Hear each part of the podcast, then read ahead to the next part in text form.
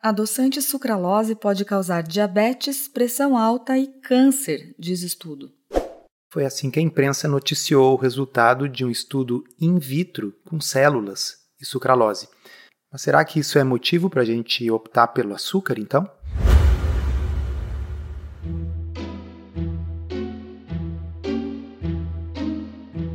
Comida sem filtro.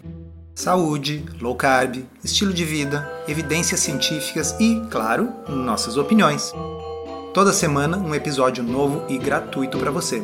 Comigo, Dr. Souto. E comigo, Sari Fontana. Para ser avisado a cada novo episódio e receber as referências bibliográficas no seu e-mail, cadastre-se em drsolto.com.br/podcast.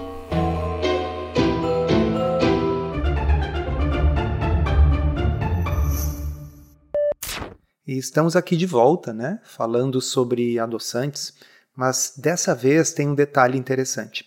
É bastante comum que a gente venha aqui falar para vocês de mais uma manchete, de mais uma notícia baseada em estudos inadequados, e esses estudos costumam ser estudos de epidemiologia nutricional, estudos observacionais. A gente está sempre falando isso aqui. Mas dessa vez se desceu muitos degraus na questão do nível de evidência. O estudo em questão, que está dizendo, e eu vou repetir aqui, adoçante sucralose pode causar, observe o verbo, causar diabetes, pressão alta e câncer. Pois bem, esse estudo ele não avaliou pessoas, ele não avaliou diabetes, ele não avaliou pressão alta e ele não avaliou câncer. Ele foi um estudo em células em tubo de ensaio. Amigos da imprensa, isso tem que parar. Esse tipo de coisa não pode gerar manchetes. O estudo que deixou todo mundo agitado e todas as manchetes publicando esses potenciais danos da sucralose é aquilo que a gente chama de pesquisa de bancada, às vezes também chamada de ciência básica. O que, que aconteceu? Os autores pegaram a sucralose 6-acetato, que é um subproduto da sucralose, liberado no intestino humano quando a gente consome o adoçante. E aí eles adicionaram esse subproduto em algumas células de ratos e depois células humanas para ver o que acontecia. Aqui eu vou abrir um parêntese e contar uma breve historinha para vocês. Muitos anos atrás, um colega médico com quem eu trabalhava estava fazendo o seu trabalho de mestrado e ele estava testando colocar uma medicação que tradicionalmente se usa para problemas na próstata diretamente em contato com células humanas numa placa de Petri, essas placas de vidro que eles usam nesses estudos, para ver o que, que acontecia. E aí aquele remédio, que era um remédio que se usa para próstata aumentada, parecia estar inibindo o crescimento de células de câncer de próstata. E alguém poderia pensar, nossa, quem sabe um remédio trivial que a gente usa aí todo dia para problemas benignos de próstata poderia ajudar no câncer. Mas na realidade o que se viu é que as quantidades utilizadas ali naquelas células eram quantidades muito maiores do que jamais chegará na célula de uma pessoa se ela tomar o comprimido. É muito diferente você pingar uma coisa em cima das células diretamente do que você consumir aquele remédio que vai ser digerido, absorvido e diluído em trilhões de células do seu corpo. E a brincadeira que a gente fazia é que provavelmente a mesma coisa seria observada se usasse, sei lá, babosa ou própolis, o que for, porque qualquer coisa que você coloque numa cultura de células tem alta chance de acabar sendo tóxica para essas células, especialmente se as concentrações forem elevadas. Fecha parênteses. Voltando ao estudo de bancada, os pesquisadores então analisaram vários marcadores de possíveis danos celulares e descobriram que esses marcadores estavam levemente elevados quando havia maior concentração daquele subcomponente sucralose 6-acetato que eles usaram. A questão aqui é: será que essas concentrações de sucralose 6-acetato são razoáveis? Será que quem está tomando algumas latinhas de refrigerante diet por dia poderia chegar perto dessas doses?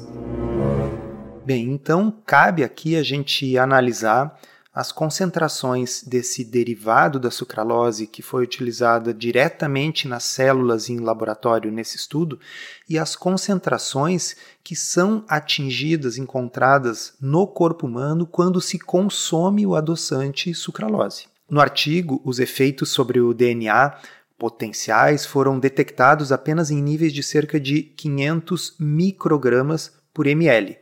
Significa que esse é o nível mais baixo que a gente deveria se preocupar em seres humanos. Se a gente tivesse que dizer, olha, é perigoso consumir sucralose, seria a quantidade que a gente consumisse que atingisse níveis de 500 microgramas por ml. Mas quanto de sucralose realmente entra na corrente sanguínea quando a gente consome o adoçante? Um estudo de 2016 descobriu que depois de consumir 250 miligramas de sucralose, as pessoas tinham uma concentração sanguínea dessa substância de cerca de 365 nanogramas por ml. Agora a parte que realmente importa. Isso significa que após consumir o equivalente a 4 latas de refrigerante diet com sucralose, as pessoas tinham uma concentração média de 365 nanogramas por mililitro de sucralose no sangue. E vamos salientar nanogramas, porque um nanograma é um milésimo de um micrograma. Então vamos recuperar aqui alguns números, tá? Se 250 miligramas de sucralose, que seria 4 latas de refrigerante, causam concentrações máximas de cerca de 400 nanogramas por ml no corpo humano, quanto que seria necessário para a gente atingir 500 microgramas por ml, que é a dose mínima que começou a dar problema nesse estudo aí das células que está dando essas notícias todas pelo mundo. A gente não vai ficar fazendo conta aqui regra de três em áudio, né? Mas o resultado dessa matemática significa que você precisaria beber 5 mil latas de refrigerante ao longo de 120 minutos para obter uma concentração tão alta de sucralose no sangue. Pessoal, a gente não leu errado e a gente está se baseando em um outro artigo de um profissional que também fez essas contas. É isso mesmo que vocês ouviram: 5 mil latas de refrigerante para atingir o menor valor que deu algum problema nesse estudo aí de bancada em cultura de células. 5 mil latas em duas horas, não ao longo da vida toda.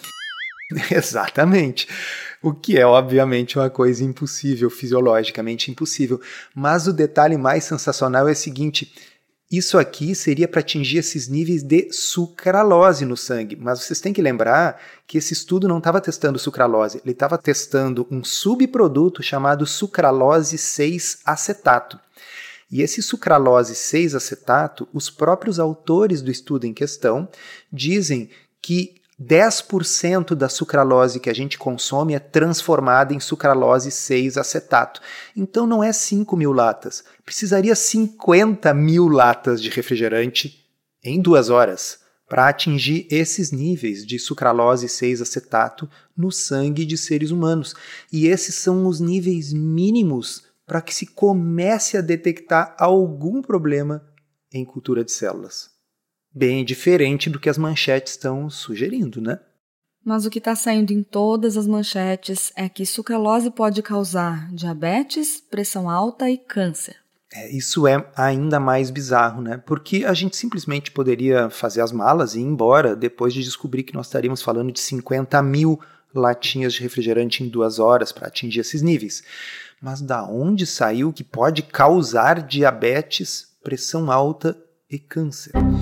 Então, isso é uma extrema extrapolação, na qual o raciocínio é o seguinte: se pode haver alterações no DNA das células, bom, isso poderia produzir câncer. Mas também eles identificaram nesse estudo um aumento do estresse oxidativo nessas células. Claro, você está derramando sobre elas uma dose cavalar fisiologicamente impossível de alguma coisa, e é claro que as células vão responder com estresse oxidativo. Mas daí a você dizer que o adoçante em pessoas que vão tomar uma latinha de vez em quando vai causar um aumento de diabetes, pressão alta e câncer, isso é é, é bizarro beirando a irresponsabilidade, sabe? E a grande preocupação que me ocorre é o seguinte: a gente sabe que açúcar aumenta o risco de diabetes, a gente sabe que açúcar aumenta o risco de pressão alta e a gente sabe que obesidade síndrome metabólica e resistência à insulina estão fortemente associados com câncer.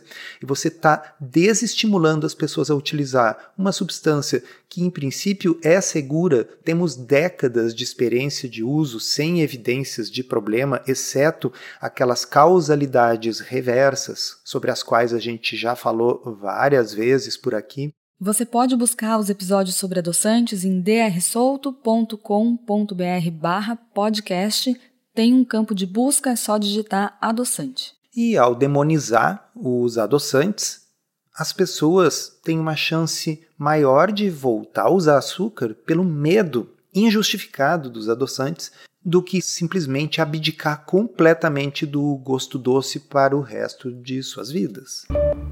Se você quer aprender a fazer low carb de um jeito certo, que funciona e sem loucuras, considere se inscrever no Podcurso. É um curso todo em áudio em que a gente responde de forma prática as 50 principais dúvidas sobre o assunto. São mais de 25 horas de conteúdo para você ouvir quando quiser, com a gente e convidados especiais. Você pode conhecer os detalhes acessando drsolto.com.br barra podcurso. Mas você que está nos ouvindo aqui talvez vá lembrar que as manchetes estão dizendo que nesse estudo foi identificado que a sucralose também aumenta a permeabilidade intestinal e por isso seria um motivo de preocupação. Bem, eu acho que há dois aspectos a comentar aqui. O primeiro é o que a gente já falou, são doses elevadas. Certamente não é um problema para quem faz o consumo esporádico de doses normais. Mas eu iria além disso e falaria o seguinte: Permeabilidade intestinal é uma coisa que eu acho que realmente está associado com doenças inflamatórias e doenças autoimunes, mas não é uma coisa que esteja absolutamente comprovada na literatura científica.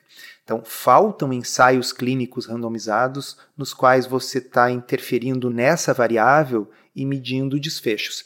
De qualquer forma, a experiência de muita gente que trabalha nessa área é de que pacientes com doenças autoimunes muitas vezes melhoram quando você retira açúcar e farinha da alimentação. E, falando agora em estudos de bancada, em estudos laboratoriais, a substância que mais altera a permeabilidade intestinal, isso não é questionável, isso é sabido, procurem no PubMed se vocês são da área da saúde, é o glúten. Então, se eu tivesse que me preocupar com permeabilidade intestinal, a minha preocupação definitivamente não seria com a sucralose, que precisa de doses gigantescas para potencialmente alterar essa permeabilidade. Eu me preocuparia com glúten, que nas doses usuais de consumo, sabidamente altera a permeabilidade intestinal.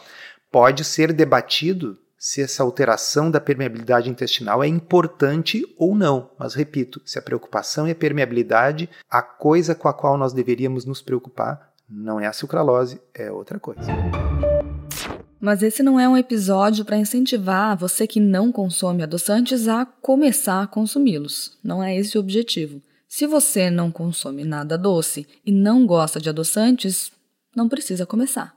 Mas se você decidiu reduzir o seu consumo de açúcares, está fazendo uma dieta low carb ou precisa por motivos de diabetes ou outras questões de saúde, consumir ocasionalmente um doce com um adoçante, mesmo sendo sucralose, não deve ser motivo para se preocupar por conta desse tipo de estudo. Esse episódio foi roteirizado e produzido por nós. E se você gostou, aproveita para divulgar, encaminhe para os amigos e se inscreva para não perder os próximos episódios. As informações contidas neste podcast são apenas para fins informativos e podem não ser apropriadas ou aplicáveis às suas circunstâncias individuais. Este podcast não fornece aconselhamento médico ou profissional e não substitui a consulta com um médico e ou nutricionista. Não use este podcast para diagnóstico ou tratamento médico. Qualquer sugestão é apenas uma recomendação geral, que não é específica para qualquer pessoa ou doença em particular.